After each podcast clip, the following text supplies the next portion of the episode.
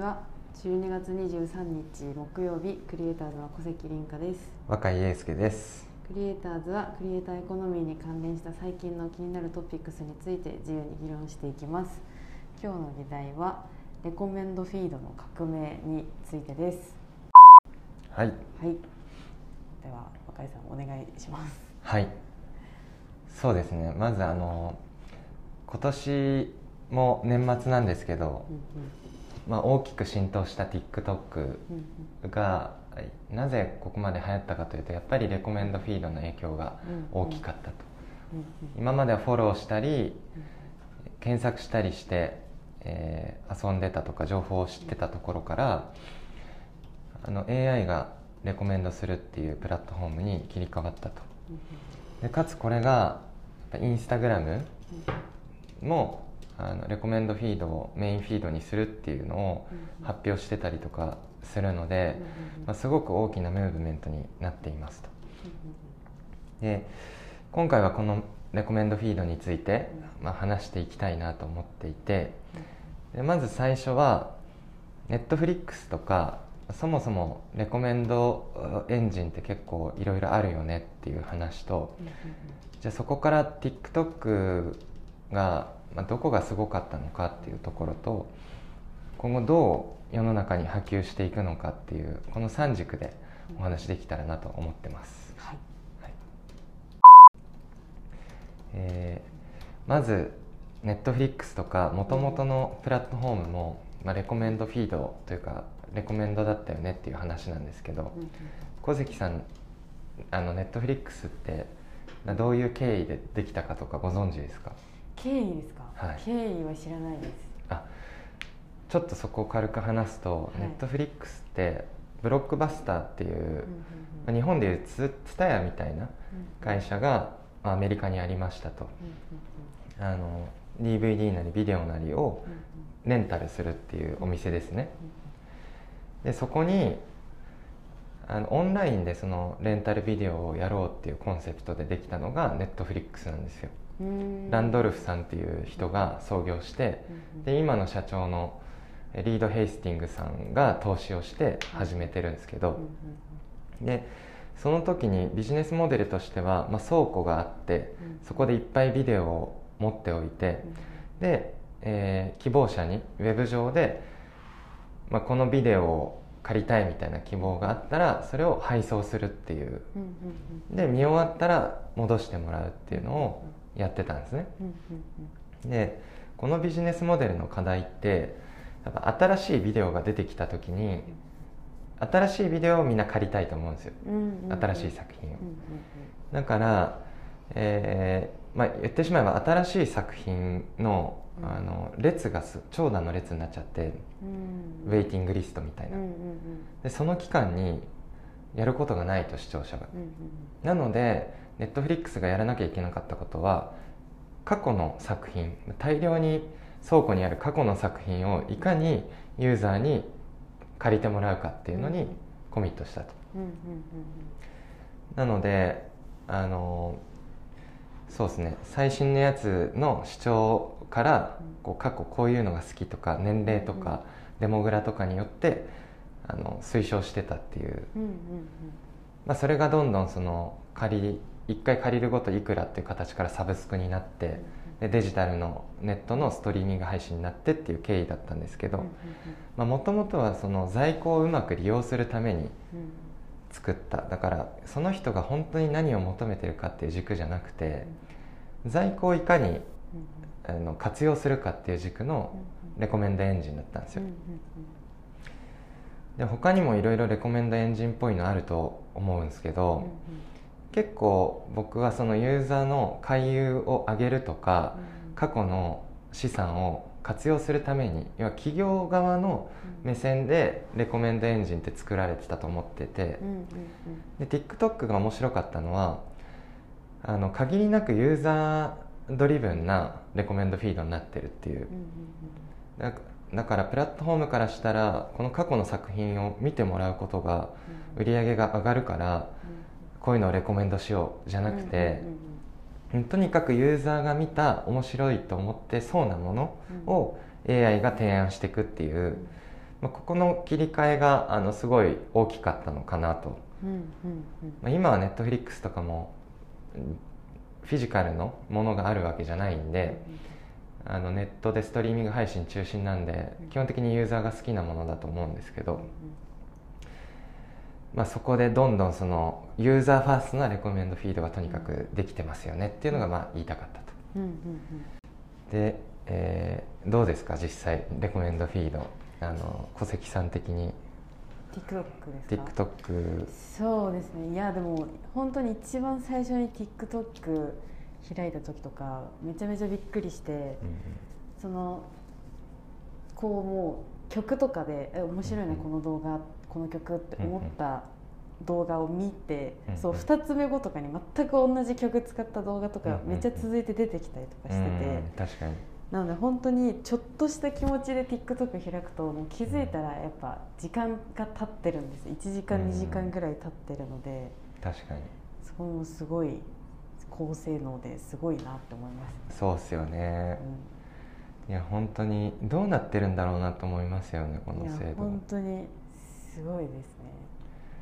しかも僕が最近気になったのがうん。トレンドページってあるじゃないですか。もともと虫眼鏡のマークで検索してねっていう感じだったんですけどうん今どっちかっていうと方位磁石っていうんですか、みたいなマークになっててでしかも検索窓あるんですけど検索しようとすると検索のレコメンドがいっぱい出ててはいはいはいはい。本当なんか全てにおいてレコメンドになってるなっていうのが印象的でしたね。なんでここも検索っていうのから、まあ、とにかくその誘導するっていうのにうんうんうん。プラットフォーム自体がかなりこだわってるなっていうのが伺えたなと。確かに。はい。あんまり検索使わないですもんね。そうですよね。本当におすすめだけ見るみたいな感じなんで。そうででこれからのレコメンドフィードっていうとこなんですけどうんうんあの TikTok はもともとあのグノシーみたいなアプリトーティオでしたっけ？トーあれ読み方がちょっと分かんないんですけどトーティオ。うんうん。まあニュースアプリはいはいはいはい。を出していて Facebook 友達のない Facebook みたいな、うんうんうん。とにかくレコメンドでニュースが上がってくると。でその AI のエンジンを TikTok に活用してて、まあ、伸びてるっていう話で。なんで TikTok ってもともとすごいいっぱい AI エンジニアがいて、うん。そのリソースを TikTok に割いてるからうん。あのすごいんですけどあの最近よくメディアで出てるのがこの AI のエンジンを 2B に貸し出すっていうライセンスビジネスやっていくと。で結構いろんなプラットフォームが使うんじゃないかなと思っていてでこれが実際自社開発なのかわかんないですけど例えばシェインっていう中国の EC アプリご存知ですか、シェイあシェイン。はいはいはいはい。シーンシーンっていうのかな？そう。でこのアプリとかも、まあ、レコメンドフィードだって呼ばれていて、はいはいはい。カテゴリーで検索とかできるんですけど基本的には毎日どんどんアイテムが追加されるとで昨日だけで5900新商品が出てるみたいな。あのサービスなんですけどでこれを見てるうちにフィード自体がその自分の思考性に合わせたものに変わっていくと。これあのすごいいいなと思うんですよね。結局あんまりアパレルブランドを知らないんで自分が着てるものとか気になったものとかからレコメンドしてくれるってすごくあのユーザビリティいいなと思いますし。で今日はあのそんな感じでこんなものがどんどんレコメンドフィードになっていったらこうなるよねっていう話をうんできたら面白いなと、なるほど。はい、でまず僕が思ってるのは旅行？うんうんうん。旅行についてで旅行って今行きたい行き先とかうんうんうん。休みの日とかを入れてうん。行くじゃないですか。うんうん。ただ本質的には僕それいい旅行体験だと思ってなくて例えばその紅葉を見に行きたいっていう時に自分の休みの日で綺麗な紅葉を見れるところが知りたいじゃないですか。でも今って基本的に場所を入れないと旅行プランとか宿泊先が出てこないうん仕組みになってると。その本当であれば行ける期間せ選択したら、まあ、この期間だったらこういうのがベストですよってレコメンドしてくれるべきだと思ってて、うんうんうん。実際例えばあの死ぬまでに見たい100の絶景みたいなのあるじゃないですか、はい。でそういうその本僕買ったんですけどここは何月から何日えー何月から何月うん。この期間に行ってくださいみたいなの必ず書いてあるんですよ。うんうんうん。だったらその期間ベースで行きたいじゃないですか。確かにそうですねそう。でそれを知らずに多分検索してここ行く予定だって言って時期間違えちゃうっていうケース結構多いと思うんですよ、うんうんうん雲海とかも多分見れるタイミングすごい限られてるじゃないですか、はいはいはい。だからレコメンドフィードの方がいいなと思ってて、えー、確かうん、なんであの最近飛行機ガチャみたいなのを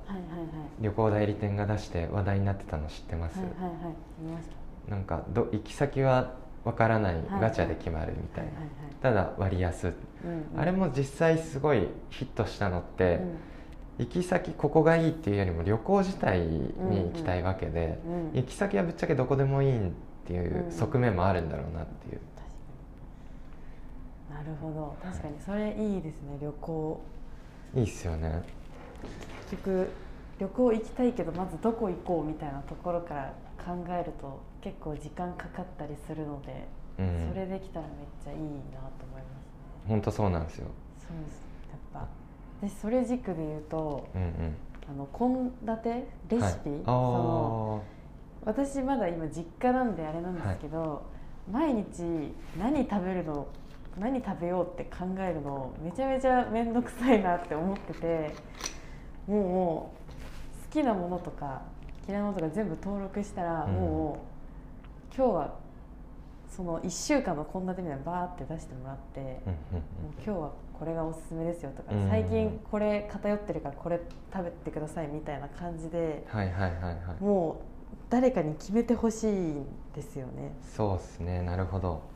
それあれですね。もう同棲を検討し始めてるからちょっと主婦的な目線が近づいてるっていう。違います違います。いや違いますやっぱはい。帰りが実家で帰りが遅くなると、あーあの家にご飯がなくってあそうなんですね。そうなんですよ。なので結局自分で買ってたりするんですけど何食べようかなってなるんですよね。でなるほど。結局遅く遅いしなんか食べるの面倒くさいなと思って食べない時とかあるんですよ、うんうんうん。よくないなって思うけどちょっと考えたりするのもなっていうのってとかですかね。なるほど。それで言うとアマゾンがスマート冷蔵庫を自社開発してますよね。はいはいはい。あの献立とかいろいろ教えてくれる冷蔵庫の中身あそうそう。とかのやつですよね。なんかカメラが多分内部についてて食材をスキャニングして在庫管理とか自動補充してくれるっていう。いやーそれすごいな本当に。もうなんか何も考えずに生活できるように多分なるんだろうなって思うんですいや本当そうっすよね、うん。思考停止しそうですね。結局多分そのアマゾンのスマート冷蔵庫も絶対レコメンドというかうん。その人の趣味思考に合わせて発注しないと全員同じ食卓になっちゃうじゃないですか、しかもすごいそう左右しやすいというか、うんうんうん。全員じゃあ日本人にこの食材でうん。この食べ物流行らせてやろうみたいなことができうるわけじゃないですか,、確かそうなると結構どうなんだろうあの倫理的にとかっていうのもありそうなんで、多分その個人にパーソナライズとしていくだろうなと、うんうんうんうん。そうするとレコメンドですよねそれぞれそれぞれの、そうですね、うん、まさに。なんかあれですねそのめちゃめちゃその一時期牛乳めっちゃ消費するしなきゃいけないとかもあったじゃないですか。そういうの。今まさにそうなんじゃないですか日本で。なんか余っちゃってて。食品ロスみたいな。そうですよね。それとかもなんかそのレコメンドフィードでこうちょっとそのめちゃめちゃ余ってる食材も一緒に入れるようなレシピとか入れていけばなんかそういうのも解決とかできそうな感じですよね。確かでそこがネットフリックス的思想のというかもともとの在庫をいかに活用するかってとこで、そことパーソナライズっていうのをどうこう多分交えていくかっていうのがうん。事業者の問われるところになるんだろうなって思いますね。なるほど。あとは結構そのリクルートがやってるサービス系はうん。基本的に全部レコメンドフィードの方が僕はいいと思ってて就職とか、そうですね。まあ、じゃらんははそれこそ旅行ですけどうんうん他にもスーモ住むところも実際わかんないじゃないですか知ってるところしか、うん。実は今ここが安くてうん利便性がいいよっていうところって多分あるはずで,、うんうんうん。でそこも全然レコメンドしてもらった方がいいしなんなら結婚式場なんて本当に正直全くわからないから、結婚式をするまで全部レコメンドしてほしいなって確思ってます。そこは。そうですね。そう。やっぱ自分で選択する楽しさとかもあるんでしょうけど基本的にはやっぱレコメンドしてもらった方が選びやすいというか。そうなんですよね。ですよね。何でも。なるほ究極はもうブラウザ？ど、あのスマホのホームにもうそのレコメンドフィードになってるっていうこともあり得るのかなと思ってて、うん、うんうんうん朝起きたら今日の天気とかが表示されてて、うんスワイプしたら服装のレコメンドとかはいはいそれこそ冷蔵庫の中身から朝ごはんの提案とか、はいはいはい。で家出ることになったら地図が出てとかタクシーが呼ばれててとか、はいはいはい。なるほど。うん。いやもうそうなったらめちゃめちゃいいですね めちゃめちゃいいっていう人と めちゃめちゃ嫌だっていう人に分かれるんですよねこの話、まあでもそうですよね。それこそ鳥肌の山西さんにこの話したら、はい。い、やレコメンドフィード嫌だと。はい。私が好きな音楽はこれなのに、あのこんな音楽をレコメンドされてなんかバカにされてる気がするみたいな言ってて そう。はいなるほど。そういう人たちも絶対いるしこうちょっとしたストレスも多分あると思うんですけど、うんうんうん。どこまでレコメンドになるのかなっていうのは楽しみですよね。そうですね。あんまりやりすぎちゃうと本当全員思考停止みたいな感じになりそうな気も確かに。しますね。えそうなんですよ。しかも今後もっと面白いのは TikTok のレコメンドエンジンってあくまでも TikTok 内の行動を取ってレコメンドするじゃないですか、今後は基本的にそのリアルなものというか、今までデータとして取れなかったものがいろいろデータ化されていって、それをもとにまたレコメンドされていく世界になると、例えばあの僕このオーラリングっていうの気に入ってるんですけどこれあの睡眠のスコアとか今日のコンディションとかをあの表示してくれるんですよ全部。睡眠中につけてたらちょっと昨日はめちゃくちゃいっぱい寝ちゃったんですけど いつあの浅い眠りでいつレム睡眠でいつ熟睡かとかって出してくれて。でこれの次のアップデートっていうかこう発表されてるのはレム睡眠中に起きるとすっきり目覚められるらしくて。はいはいはいはいなんでレム睡眠中に起こしてくれる機能がつくって言われてて。だから朝8時に起きたいとしたら7時半から8時とかでセットしとくんですよ。うんうんうんアラームを。はいはい。そしたらオーラがレム睡眠中になった時にアラームを鳴らしてくれるっていう。これも実際8時にぴったり起きる必要ないじゃないですか。確かに確か実際すっきり起きれる時に起きれたら、にうんうん。まあ、ベストで。うんうんだからオーラがそういう今までなかったデータを取って最適な起きる時間も提案してくれると。こういうふうに多分その今まで取れなかったデータがうん。取れるようになって、うん。それをもとにまたレコメンドする。えうんうんうんうん。ってなるとより実際便利になるんだろうなって。確かに。えー、それめっちゃ面白いですね。面白いですよね。いいなそうなんですよ。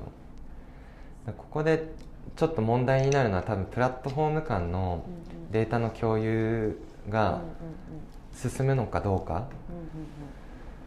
で結構これハードル高いと思っててうん例えば Facebook であの見てる情報をん TikTok でもレコメンドしていくみたいなのってうん普通にプラットフォーム同士がうんやらないうんしうん。あのユーザーとしてもプライバシーの問題も含めて厳しいと思うんですけどでもあのそうなった時に各プラットフォームで自分のペルソナって多分変わってて、例えば YouTube を見てる時の自分は、まあ、長尺でゆっくりしてる時だから勉強用に使ってるとか、